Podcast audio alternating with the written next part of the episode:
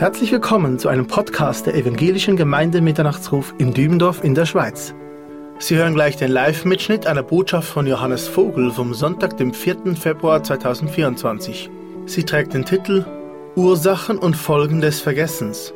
Zuvor hören Sie noch die zugehörige Schriftlesung aus 1. Mose Kapitel 40, die Verse 14 bis 23, gelesen von Samuel Ziegler. Weitere Informationen zum Mitternachtsruf finden Sie in den Podcast-Notizen oder am Ende dieser Sendung. Wir wünschen Ihnen Gottes Segen beim Hören. 1. Mose Kapitel 40 ab Vers 14. Aber vergiss mich nicht, wenn es dir gut geht, erweise mir die Freundlichkeit und mache den Pharao auf mich aufmerksam, damit ich aus diesem Haus herauskomme. Man hat mich nämlich aus dem Land der Hebräer entführt und auch hier habe ich nichts getan, wofür ich eingesperrt werden müsste.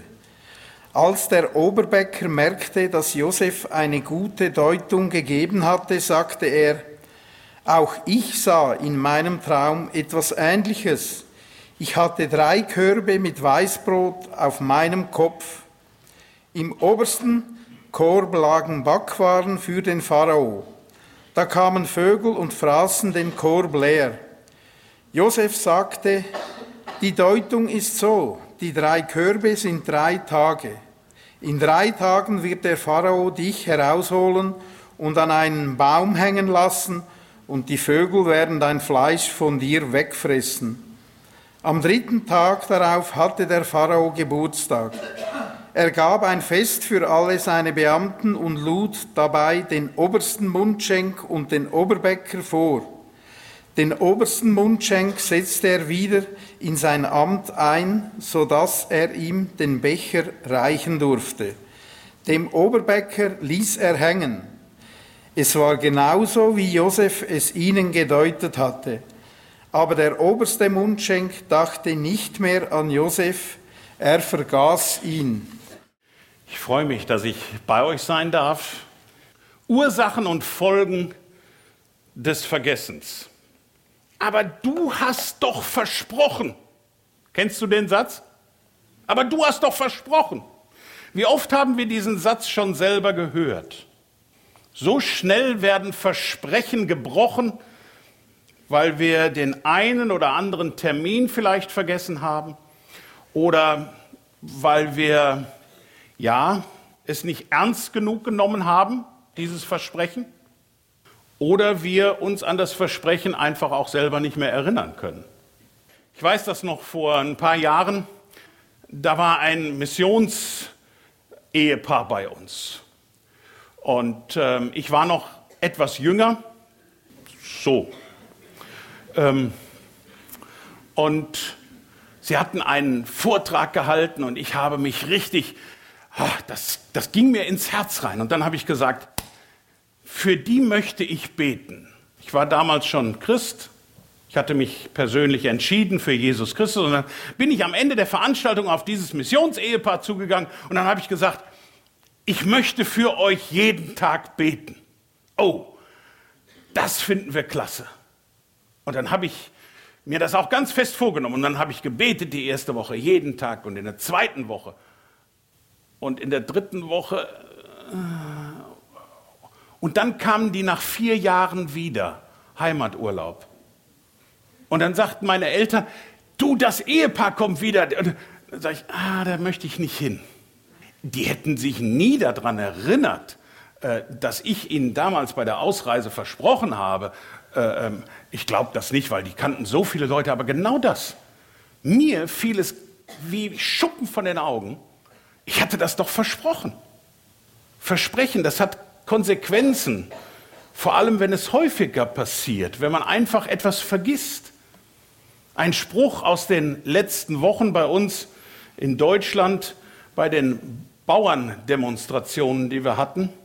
Niemand soll es je vergessen, Bauern sorgen für das Essen. Manche denken ja, dass Milch irgendwie aus den Tüten von Mikro kommt oder vom Lidl. Nein, das kommt aus einer Kuh. Und dafür braucht es Bauern. Gegen das Vergessen. Ein Ausspruch, der ja gerade wieder heftig an Aktualität gewinnt. kurz vor dem Spiel des FC Bayern München am 27.01.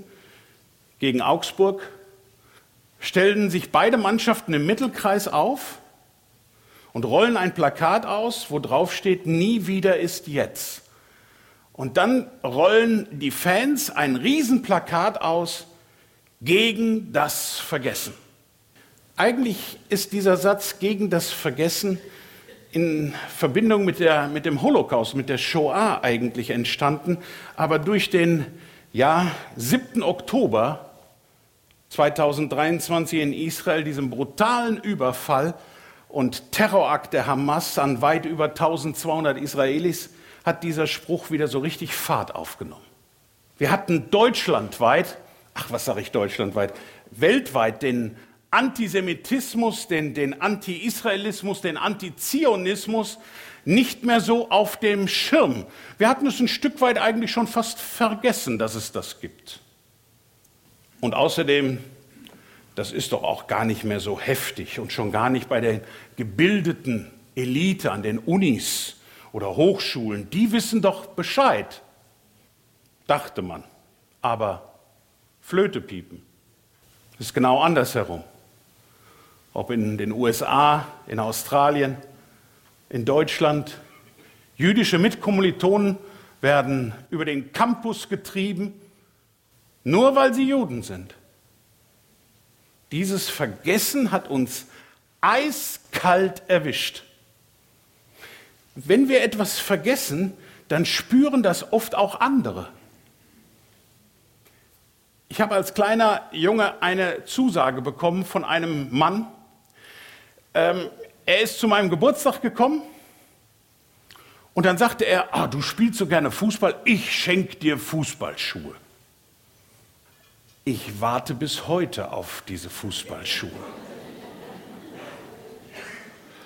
Der kam jedes Jahr zu meinem, zu meinem Geburtstag und jedes Jahr hoffte ich, dass ich welche kriege. Zwischendrin habe ich mir dann eigene gekauft, mittlerweile habe ich sie an den Nagel gehangen, ich lasse spielen. Manches klingt ja so banal, aber selbst bei den kleinen Dingen kann das Vertrauen schon schrumpfen wer das sagt, das passiert sowieso nie, wenn der das sagt, dann ist es schlimm. Aber es gibt noch viel gravierendere Dinge, die vergessen werden und die für ganze Generationen dann sogar heftige Auswirkungen hatten. Und deswegen mein Thema heute Morgen, Ursachen und Folgen des Vergessens. Auf eine besondere Folge des Vergessens möchte ich näher eingehen heute Morgen. Gott fordert uns in seinem Wort auf, nicht nur die Grundlagen zu bewahren, sondern auch an die junge Generation weiterzugeben, damit es nicht vergessen wird, das Wort. Bitte schlagt mal auf 5. Mose. 5. Mose 11, Vers 19. 5. Mose 11, Vers 19. Den Text, den wir vorhin zur Einleitung gelesen haben, war nur eine Hinführung auf das Thema. Das ist also nicht der Predigtext von heute Morgen, sondern war nur eine Hinführung. 5. Mose 11, Vers 19. Und ihr sollt, und ihr sollt sie, eure Kinder, lehren, indem ihr davon redet, wenn du in deinem Haus sitzt oder auf dem Weg gehst, wenn du dich niederlegst und wenn du aufstehst. Im Mittelalter und sogar auch, also schon vorher im nahöstlichen Kontext, ähm, war es so, wenn, eine, wenn ein Land, ein Stück Land verkauft wurde und die Grenzsteine gesetzt wurden, dann ist der, der das Land gekauft hat, mit seinem Sohn, ich könnte das jetzt mal vormachen, mein Sohn könnte jetzt nach vorne kommen und dann, wenn der Grenzstein gesetzt wird, dann hat der Sohn eine Ohrfeige gekriegt. Könntest du mal kommen? Nein, lass ihn. Dann hat der Sohn eine Ohrfeige gekriegt. Ich weiß jetzt vorsichtig, ja. Ich habe das, das ist im Mittelalter gewesen und schon nicht, dass einige jetzt schon anrufen beim Anwalt und ne, der schlägt und was auch immer. Na, ist alles damals gewesen. Zur Erinnerung, und ich sage dir ganz bestimmt, das hat der Junge niemals vergessen, wo der Grenzstein ist. zur Erinnerung.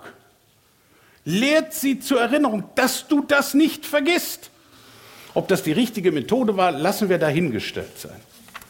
Dennoch finden wir immer wieder Personen in der Bibel, die nicht den guten Wegen der Väter gefolgt sind, in ihnen gewandelt ist. Das, was sie gelehrt bekommen haben. Und wir wollen uns heute Morgen drei Priesterfamilien anschauen, ähm, mit drei enormen Folgen des Vergessens, des Auftrages Gottes. Das erste Vergessen führte zu falschem Vertrauen und das ist auch mein erster Punkt, falsches Vertrauen. Falsches Vertrauen. Schauen wir in die erste Priesterfamilie rein. Aaron, der von Gott eingesetzte hohe Priester, hatte vier Söhne. Vier. 4. Mose 3, Vers 2. Guck bitte rein. 4. Mose 3, Vers 2. 4. Mose 3, Vers 2. Und dies sind die Namen der Söhne Aarons. Der Erstgeborene Nadab, danach Abihu, Eleazar und Itamar. Der Erstgeborene Nadab und der Zweitgeborene Abihu wandelten nicht in den Wegen des Vaters, des Priesters Aarons. Sie haben so viel mit dem Vater Aaron erlebt, mit Gott erlebt und dennoch, dennoch setzten die beiden ihr Vertrauen auf ihr eigenes Können, anstatt auf Gottes Allmacht.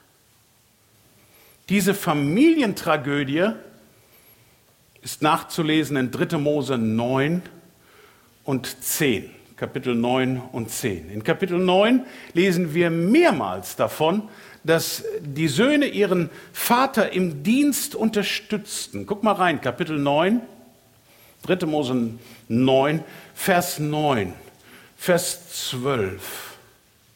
Vers 18. Immer wieder heißt es da, die Söhne Aarons brachten das Blut. Sie unterstützten also den Vater in seinem Dienst.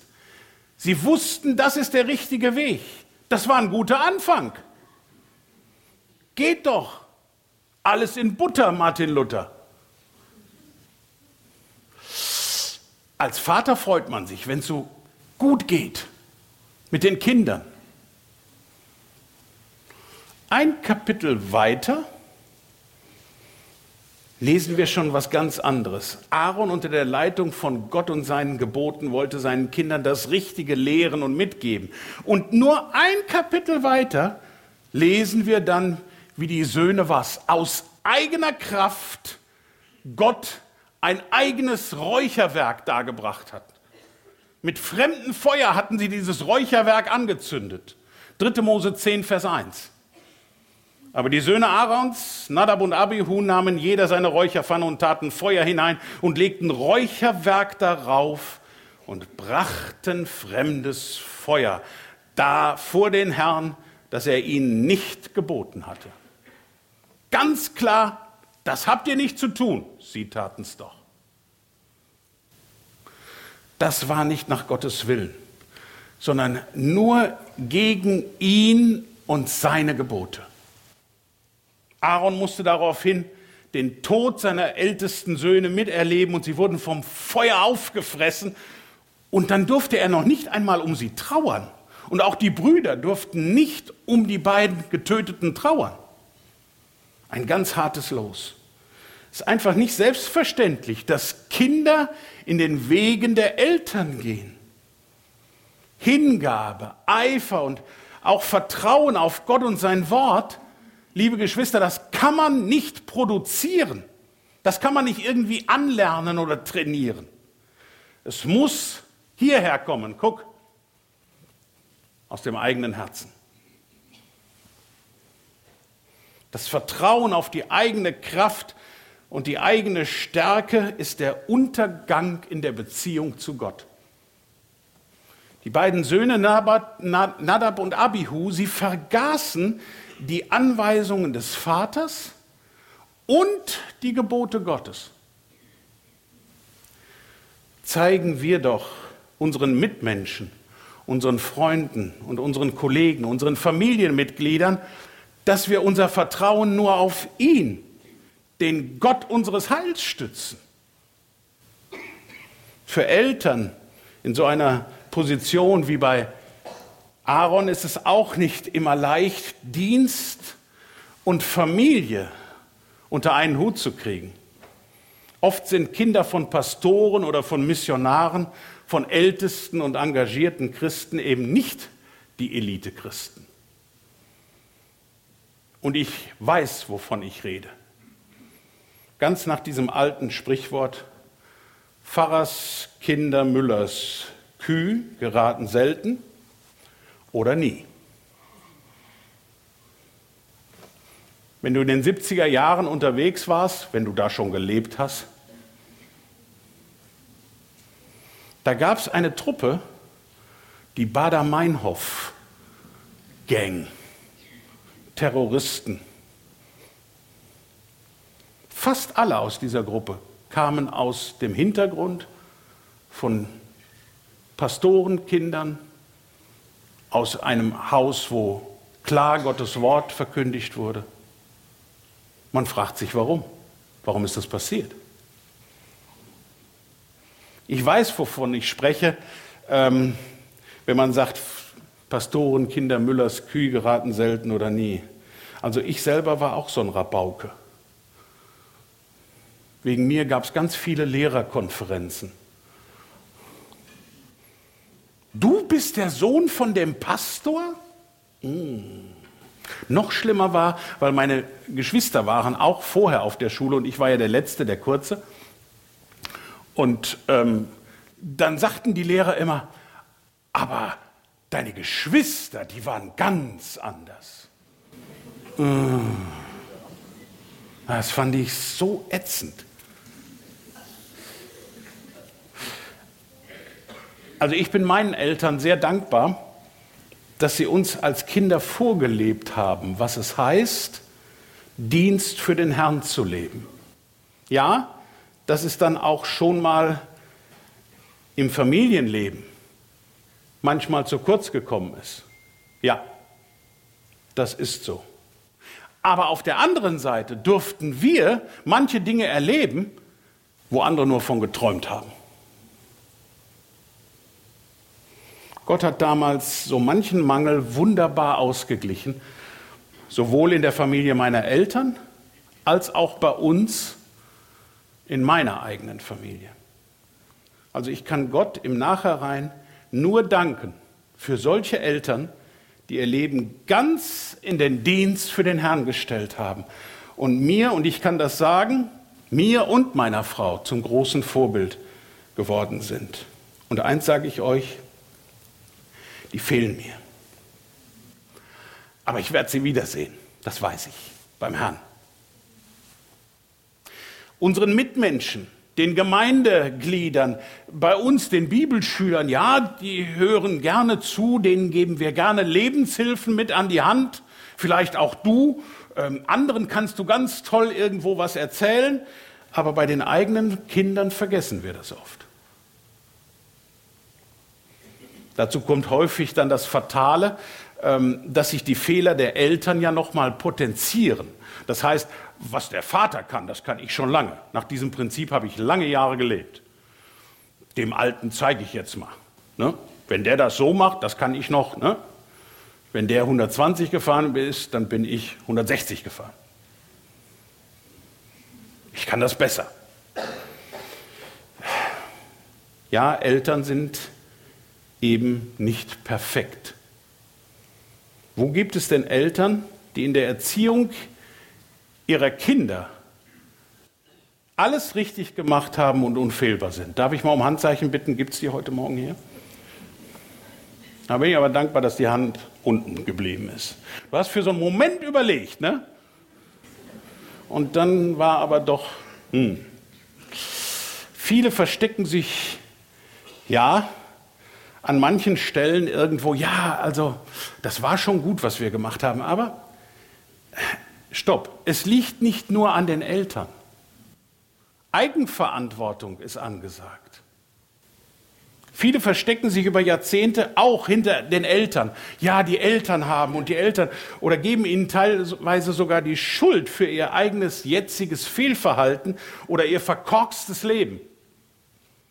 Eigenverantwortung spielt eine ganz extrem große Rolle. Weil mein Vater damals so schnell gefahren ist, Herr Polizist, bitte senden Sie doch jetzt das Ticket, äh, dass ich zu schnell gefahren bitte, an seine Adresse. Hä? Aufwachen.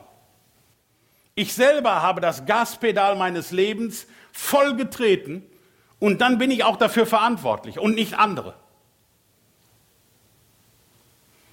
Defizite in der Erziehung können nicht ein Leben lang als alleinige Ursache herhalten. Das geht nicht. Gerade auch hier sagt Gottes Wort etwas Eindeutiges dazu. Paulus spricht davon im Epheserbrief. Bitte schlacht mal auf, Epheser 6. Und er spricht beide Parteien an. Epheser 6. Sowohl die Eltern als auch die Kinder. Beide. Epheser 6, die Verse 1 und 4. Epheser 6, Vers 1 und Vers 4. Da heißt es, ihr Kinder, seid gehorsam euren Eltern in dem Herrn, denn das ist Recht. Ganz eindeutig an die Adresse der Kinder. Jetzt Vers 4. Und ihr Väter reizt eure Kinder nicht zum Zorn, sondern zieht sie auf in der Zucht und Ermahnung des Herrn. Also was ist es? Es ist ein Zusammenspiel beider Parteien. Und das ist wichtig. Aber nicht nur falsches Vertrauen ist eine Folge des Vergessens an die junge Generation, sondern auch eine falsche Motivation kann entstehen. Und das ist mein zweiter Punkt heute Morgen. Eine falsche Motivation. Eine falsche Motivation. Ein weiterer Priester wo das Vergessen in seine Familie Einzug hielt, ist der Priester Eli aus Shiloh. Wir erinnern uns daran, Wüstenwanderung, also Aaron, ne, Stiftshütte und so weiter durch äh, die Wüste. Ähm, und dann das Volk Israel 40 Jahre lang da mit rumgewandert. Und jetzt liegt mehr als eine Generation dazwischen.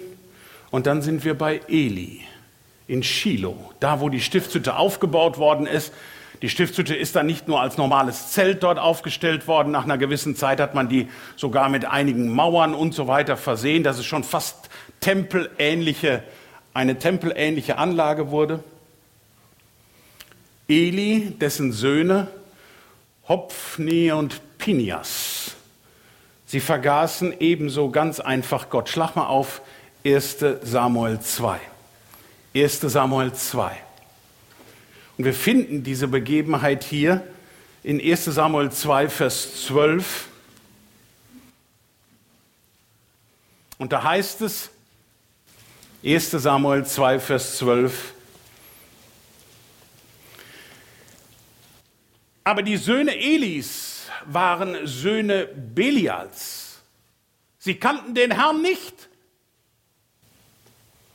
Söhne des Priesters Eli werden hier Söhne Belials genannt. Was für eine Schande! Dieser Ausdruck Belials, Belials heißt übersetzt, sie waren Söhne, die zu nichts zu gebrauchen waren. Nichtsnutze könnte man es auch übernennen, übersetzen. Sie sind die Söhne des Nichtsnutzen, voll mit Bosheit, voll mit Schlechtigkeit. Na Mahlzeit. Stell dir mal vor, deine Kinder heißen Söhne des, Söhne des Nichtsnutz. Was für ein unfassbares Fazit, das hier über die Kinder des Priesters Eli gezogen wird. Sie hatten ganz bestimmt die Geschichten aus der Vergangenheit gehört, aus dem Priestergeschlecht Aarons. Davon bin ich überzeugt. Aber sie haben es vergessen. Richtig motiviert kann ich nur sein, wenn ich ja auch voll hinter einer Sache stehe. wenn ich voll davon überzeugt bin, dann kann ich richtig motiviert loslegen. Wenn ich eine Sache so richtig verinnerlicht habe, dann habe ich die richtige Motivation dafür einzustehen. Schlag mal auf Psalm 103.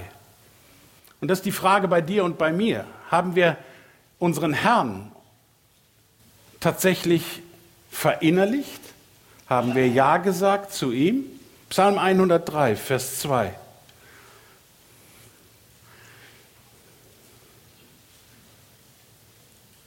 Psalm 103, Vers 2. Lobe den Herrn meine Seele und vergiss, was er dir Gutes getan hat. Ja, kriege ich Widerspruch, das ist gut. Vergiss nicht, was er dir Gutes getan hat. Und zu oft vergessen wir. Zu oft vergessen wir.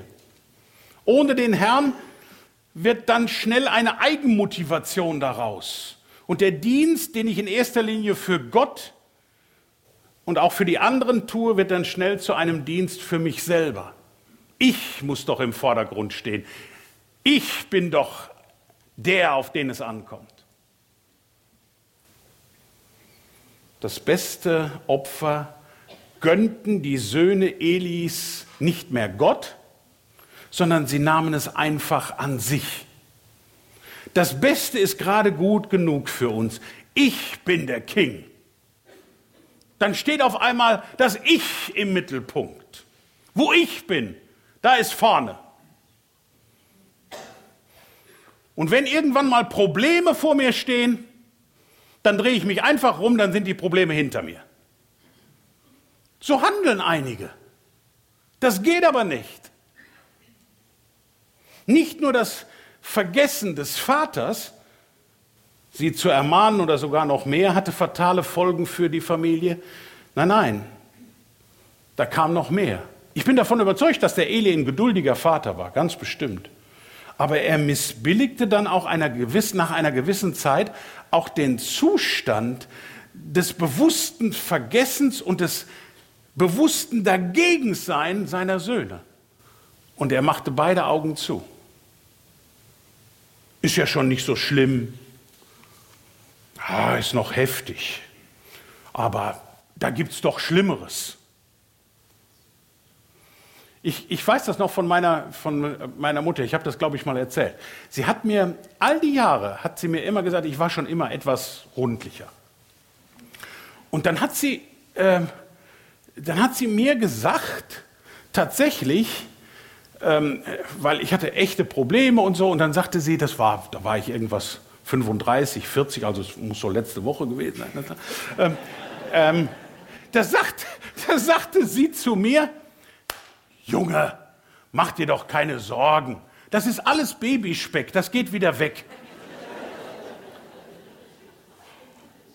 Meine Mutter hat immer recht gehabt, so habe ich gedacht. Ah, in dem Punkt war nicht ganz so. Ich gucke immer noch, ob es weggeht, aber. Mm -mm.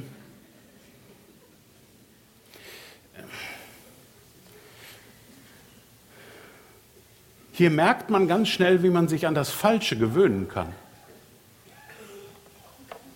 Und das Richtige auf einmal vergisst.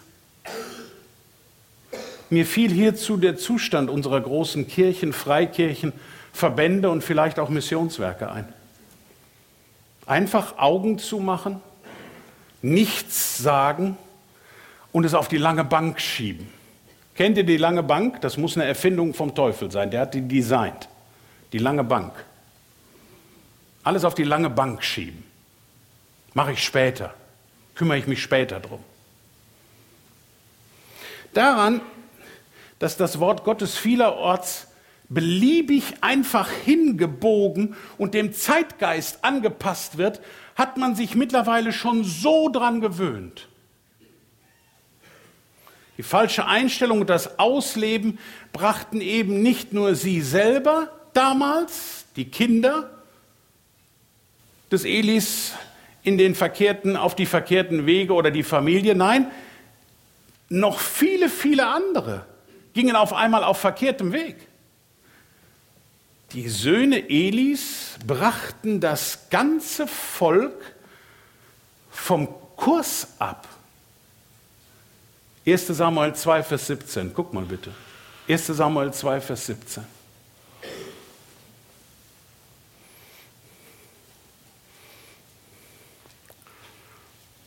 Und da merkt man auf einmal, was das ausmacht, wenn zwei Leute nicht in den Wegen des Herrn gehen.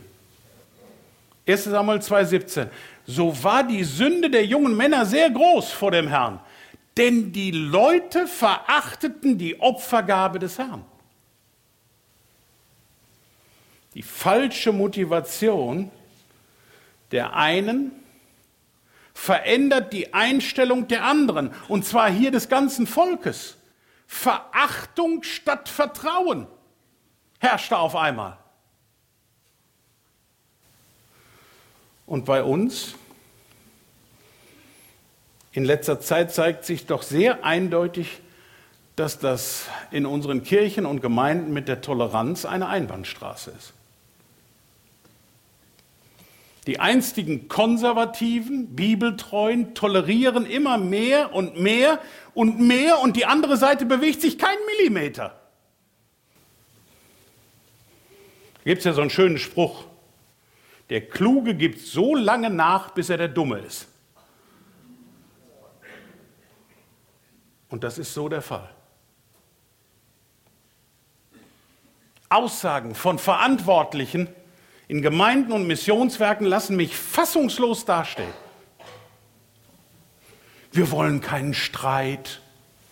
Wir wollen doch kein Öl ins Feuer gießen. Hört sich alles gut an. Wir wollen uns einfach still zurückhalten. Und dann die ganz geistlich Oberfrommen, wir wollen die Sache dem Herrn nur überlassen. Reden tun wir nicht aber wir müssen von Gottes Wort her klar Stellung beziehen. Und wenn wir das nicht tun, machen wir uns mitschuldig. Gerade diese Haltung war es ja, die es zum absoluten desolaten Zustand innerhalb der Kirchen und Gemeinden beigetragen hat. Nur noch Toleranz, Toleranz, Toleranz. Wir tolerieren uns noch geistlich und auch physisch zu Tode. Hat der konfliktscheue Vater und Priester Eli vielleicht hinsichtlich seiner Söhne ähnlich gedacht? Ah, ich toleriere es. Gerade als Christen müssen wir doch einen liebevollen, aber auch klaren und eindeutigen biblischen Kurs gehen und kein Wischiwaschi-Gerede zulassen. Denkt dran, wer von allen Seiten irgendwo versucht, offen zu sein, der kann nicht ganz dicht sein.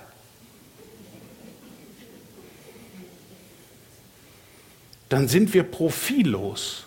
Dann haben wir keinen Rückhalt mehr, kein Rückgrat und wir versinken im Sumpf der Beliebigkeiten. Bei falscher biblischer Lehre und Handeln gegen Gottes Wort müssen wir etwas sagen, weil wir die Verantwortung dazu haben aus Gottes Wort. Das können wir doch nicht einfach stehen lassen. Wie sieht unsere, deine und meine Motivation aus, geistlich gesehen? Dienst du dem Herrn zur Ehre und somit anderen zum Gewinn? Oder bist du nur für dich für den Eigengewinn unterwegs und somit zur Unehre des Herrn. Immer und immer wieder müssen wir unsere Motivation auf den Prüfstand Gottes überprüfen lassen. So wie beim Auto TÜV. Ich weiß nicht, habt ihr TÜV auch in der Schweiz bei euch?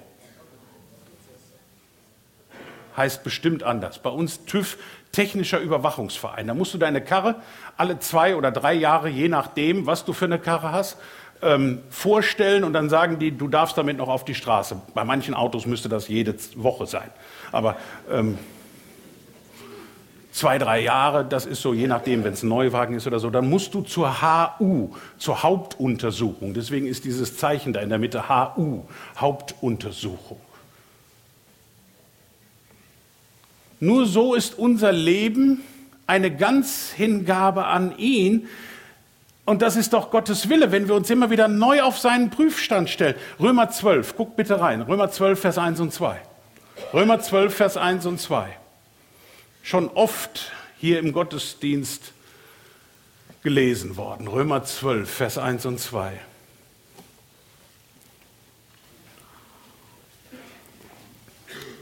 Und ich erweitere das jetzt einfach mal auf Geschwister. Hier steht Brüder, aber die Frauen sollen sich da nicht ausgegrenzt fühlen. Ist ja heute, man muss immer alle mitnehmen. Ne? Ich ermahne euch nun, ihr Brüder, ihr Geschwister, angesichts der Barmherzigkeit Gottes, dass ihr eure Leiber darbringt als ein lebendiges, heiliges, Gott wohlgefälliges Opfer. Das sei euer vernünftiger Gottesdienst. Und jetzt, Achtung, und passt euch diesem Weltlauf an. Merkt ihr was? Das wird aber manchmal so gelesen in vielen Gemeinden. Wir müssen uns dem Weltlauf anpassen. Hier steht aber was anderes. Hier steht, und passt euch nicht diesem Weltlauf an, sondern lasst euch in eurem Wesen verwandeln durch die Erneuerung eures Sinnes, damit ihr prüfen könnt, was der gute und der wohlgefällige und der vollkommene Wille Gottes ist. Opfer sind immer für den Herrn, unseren Gott bestimmt und nicht für uns selber. Selbst Eli, der Vater, hatte kein gutes Zeugnis ausgestellt bekommen von Gott selbst. Woher ich das weiß, guck rein, 1 Samuel 2. 1 Samuel 2. Auch seine höchste Priorität galt eben nicht zuerst dem Herrn. 1 Samuel 2, 29. 1 Samuel 2, 29. Warum tretet ihr denn meine, und hier spricht Gott selber, ne? Warum tretet ihr denn meine Schlachtopfer und Speisopfer, die ich für meine Wohnung angeordnet habe, mit Füßen? Und du, Eli, erst deine Söhne mehr als mich, sodass ihr euch mästet von den Erstlingen aller Speisopfer meines Volkes Israel. Und jetzt meine Frage heute Morgen an dich. Welchen Platz nimmt Gott in deinem Leben ein? Welchen Platz nimmt Gott in deinem Leben ein? Wir müssen uns neu bewusst machen, dass unser Vertrauen und unsere Motivation ja alleine dem Herrn gehören soll. Und genau diese Einstellung wünschen wir doch auch für unsere Kinder, für die Freunde, für die Menschen, die uns anvertraut sind. Wir wollen doch nur das Beste für sie. Und sie nehmen uns als Eltern, als Verwandte, als Freunde, als Bekannte, als Arbeitskollegen dabei doch zum Vorbild. Gewollt oder ungewollt? Ja, der Opa hat aber letzte Woche das und das gemacht. Habe ich jetzt vor kurzem gehört von einem meiner Enkel. Als Entschuldigung bei meiner Tochter. Ja, der Opa hat aber letzte Woche auch in das Nutella-Glas.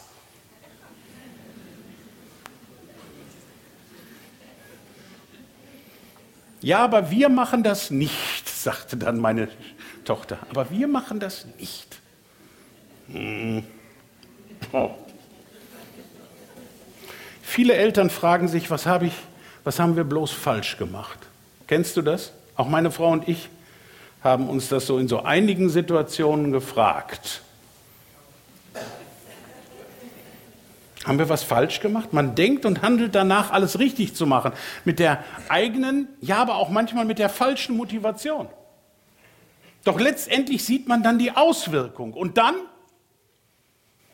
was, wenn die Kinder sich eben nicht für Jesus entscheiden? Wenn sie nicht oder nicht mehr in den Wegen Gottes gehen? Seit Jahren betet man für sie, doch man hat den Eindruck, es passiert nichts. Kennst du das? Vielleicht betest du schon lange für deinen ungläubigen Partner und es passiert nichts. Oder du betest für die eigenen ungläubigen Eltern, die schon kurz vor ihrem Lebensende sind und sie noch keine Entscheidung für Jesus getroffen haben. Man weiß, es bleibt nicht mehr viel Zeit. Wir haben es vorhin gesungen. Maranatha. Glaubst du, dass Jesus heute, jetzt wiederkommen kann? Da sind viele von euch.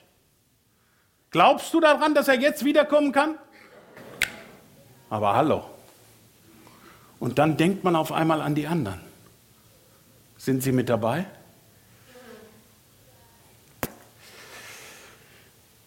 Man kann gar nichts tun. Wenn alles aussichtslos erscheint, man einfach am Boden ist, nichts mehr geht, man eigentlich keine Hoffnung mehr hat, dann dürfen wir eins nicht vergessen. Das Gebet. Es gilt, die Hände zu falten. Egal wie auswegslos die Situation auch erscheinen mag, das ist dein und mein Auftrag, den wir nicht vergessen dürfen. Die Leute rechts und links um uns herum dürfen uns doch nicht egal sein. Wir haben die Hände für sie zu falten. Wann hast du das letzte Mal für deinen Arbeitskollegen gebetet? Für deinen Nachbarn? Für deine Familie? Es ist unsere Fürsorgepflicht, für sie zu beten, für die Menschen, die uns anbefohlen sind, die Gott uns in den Weg gestellt hat. Im Gebet für sie zu ringen, und zwar mit Ausdauer. Und wie schnell vergessen wir das? Ich vergesse das manchmal sehr oft. Ob Kinder, Verwandte, Freunde, Nachbarn, Arbeitskollegen oder der Postbote. Gib nicht auf. Bete weiter. Dranbleiben ist angesagt, auch gerade dann, wenn wir kein Ergebnis sehen. Gerade heute möchte ich dir Mut machen. Nicht nur hier in der Zionshalle, auch am Livestream. Wenn du es nachträglich siehst, ich möchte dir Mut machen, gegen das Vergessen die Hände zu falten. 1. Thessalonicher 5, Vers 17, ihr kennt diese Stelle alle betet ohne Unterlass oder haben wir das manchmal ausgetauscht in unseren Bibeln? Betet zweimal im Jahr. Betet ohne Unterlass steht da.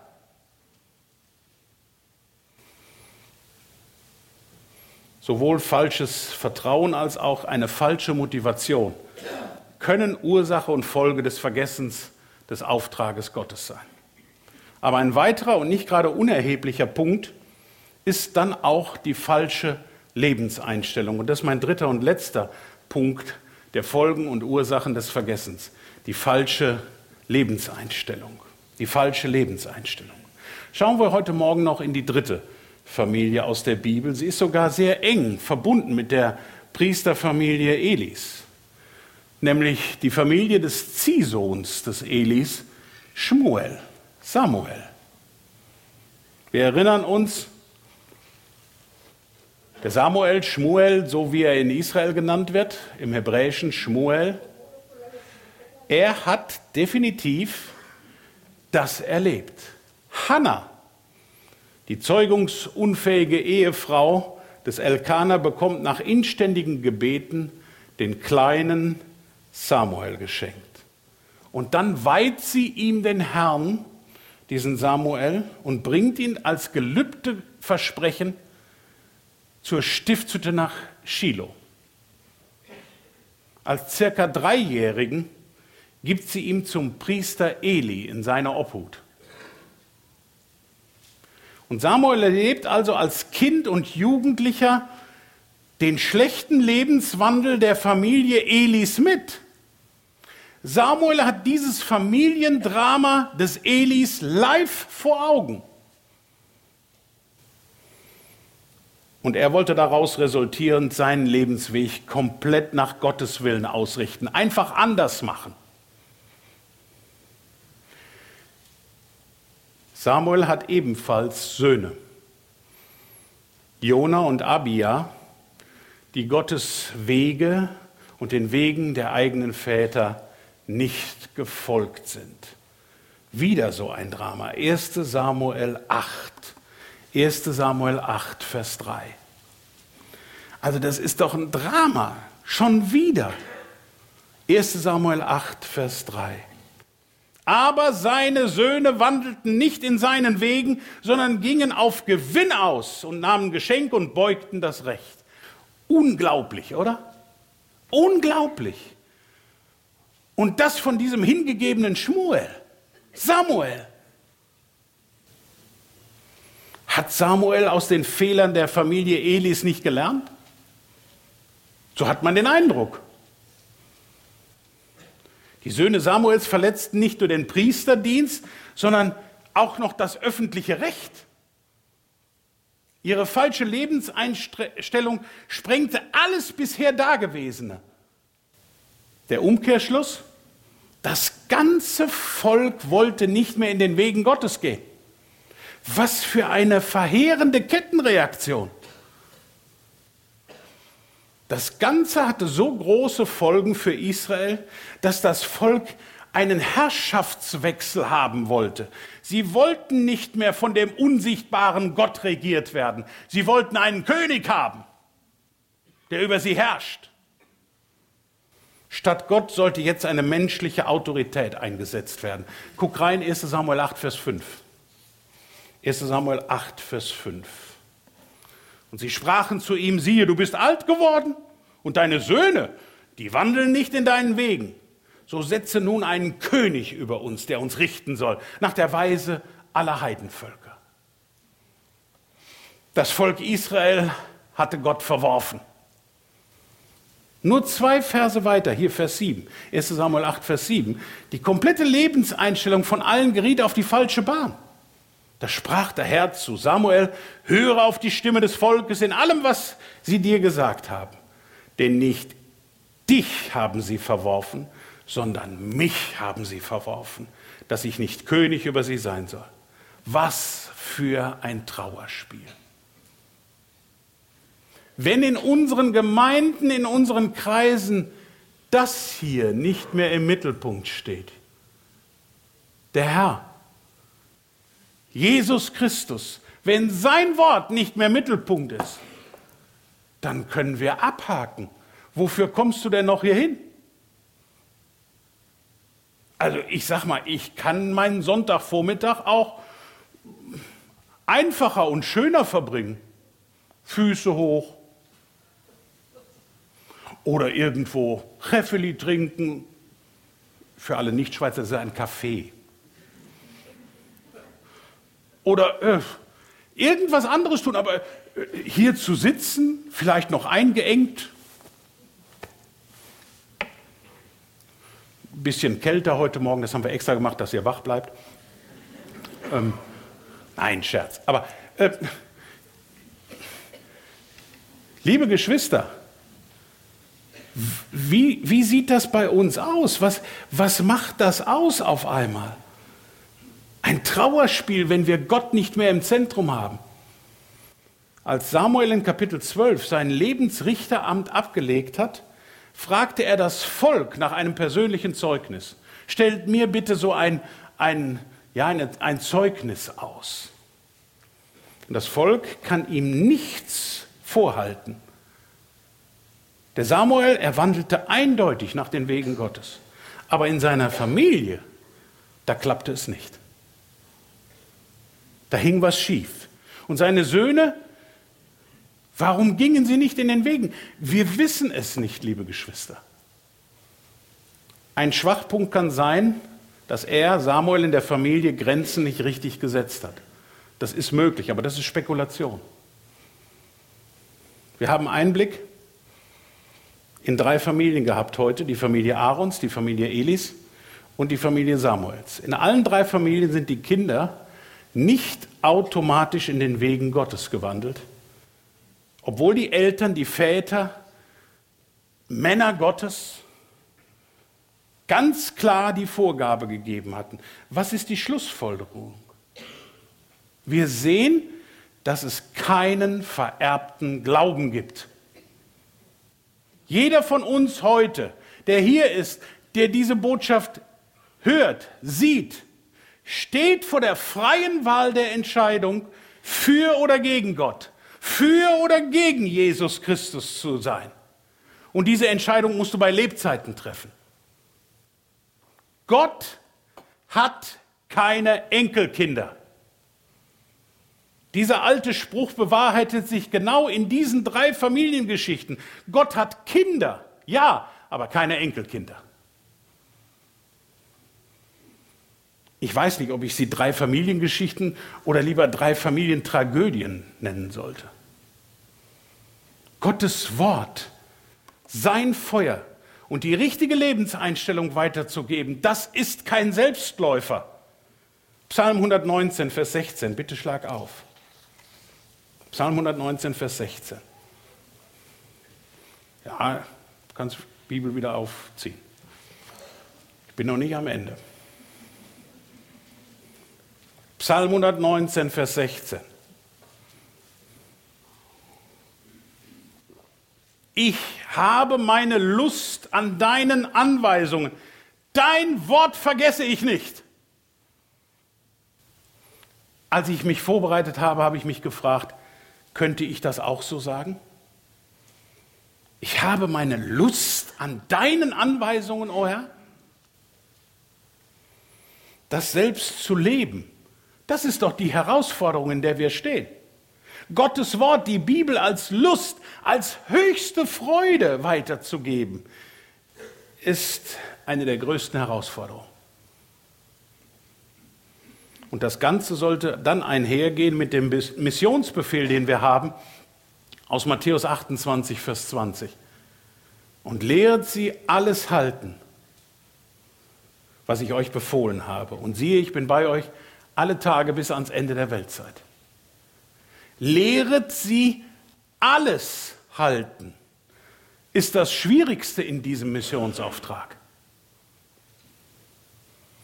Geht hin, mache zu Jüngern. Das kannst du schnell machen. Traktate verteilen, Bibel verteilen, du gehst irgendwo hin, sagst anderen Leuten, du machst, äh, ich finde das klasse, dass ihr den Oliver Schönberg eingeladen habt. War ein richtig klasse Schüler bei uns im Breckerfeld. Der hat eine Lebensgeschichte. Wahnsinn, was dieser junge Mann erlebt hat. Und jetzt darf er zur Ehre Gottes unterwegs sein. Ich finde das klasse. Aber jetzt kommt's. Lehren wir unseren Kindern, der jüngeren Generation, das Wort Gottes von der ersten bis zur letzten Seite vollständig zu akzeptieren und auch es zu lieben? Dass wir es verinnerlichen, das Wort Gottes. Darauf kommt es doch an dass sie kontinuierlich dranbleiben, dass sie eine Lust haben an dem irrtumslosen und unfehlbaren Wort. Das ist doch das Wichtige und die Herausforderung, vor der wir stehen. Haben, hat die junge Generation, haben wir, du und ich, ebenso Freude, Verordnungen anzunehmen und, einige, und auf einige Dinge vielleicht zu verzichten? Das hängt natürlich davon ab, machen wir es der jungen Generation vor? Ist die Frage. Gerade als Ältere. Hier, die Silberfuchsfarm ist angesprochen. Machen wir es den, machen wir es den Jüngeren vor?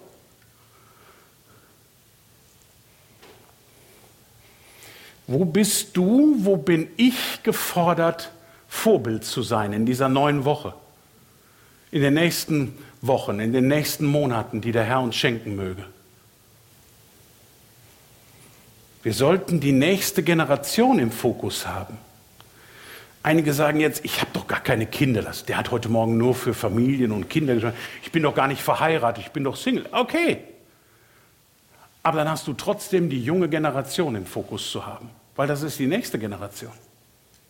Ob du nun Rentner, Oma oder Opa bist, Erzieher, Sozialarbeiter oder Lehrer, oder dich einbringst in der Kinder- und Jugendarbeit hier in der Gemeinde.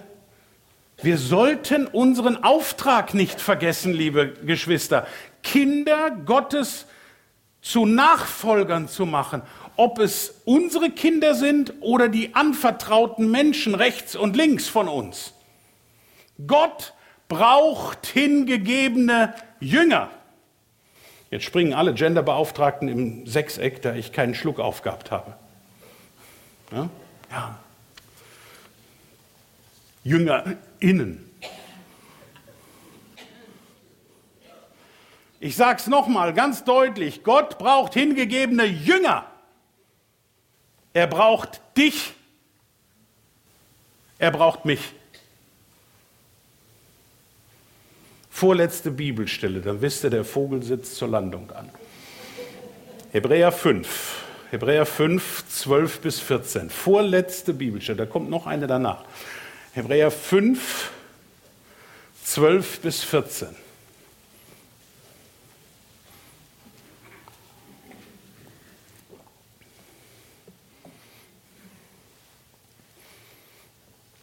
Denn obgleich ich der Zeit nach Lehrer sein sollte, habt ihr es wieder nötig, dass man euch lehrt, was die Anfangsgründe der Aussprüche Gottes sind. Und ihr seid solche geworden, die Milch nötig haben und nicht feste Speise. Wer nämlich noch Milch genießt, der ist unerfahren im Wort der Gerechtigkeit, der ist ein Unmündiger. Die feste Speise aber ist für die Gereiften, deren Sinne durch Übung geschult sind zur Unterscheidung des Guten und des Bösen. Ich habe mir das unterstrichen, geschult. Wir brauchen geschulte Männer und Frauen. Unser Semester beginnt Ende August in Breckerfeld. Gut eingebaut, ne? Jetzt denken einige, das ist der Werbeblock. Nein, ich meine das sehr ernst. Gib dein Leben dem Herrn hin. Gerade in jungen Jahren. Der Herr kann dich gebrauchen. Wenn wir den Auftrag Gottes vergessen, hat das für unser Umfeld Folgen, die bis in die ewige Verdammnis führen können. Sind wir uns dessen bewusst?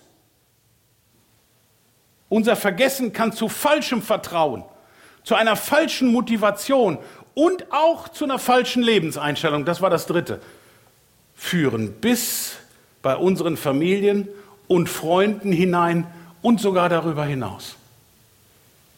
Daher lasst uns gute Vorbilder sein, indem wir die junge Generation Gott und sein Wort lieb machen und es leben mit aller Konsequenz.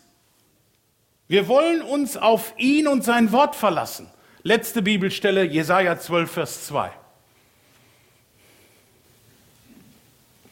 Jesaja 12, Vers 2. Und das sollte unser Motto sein.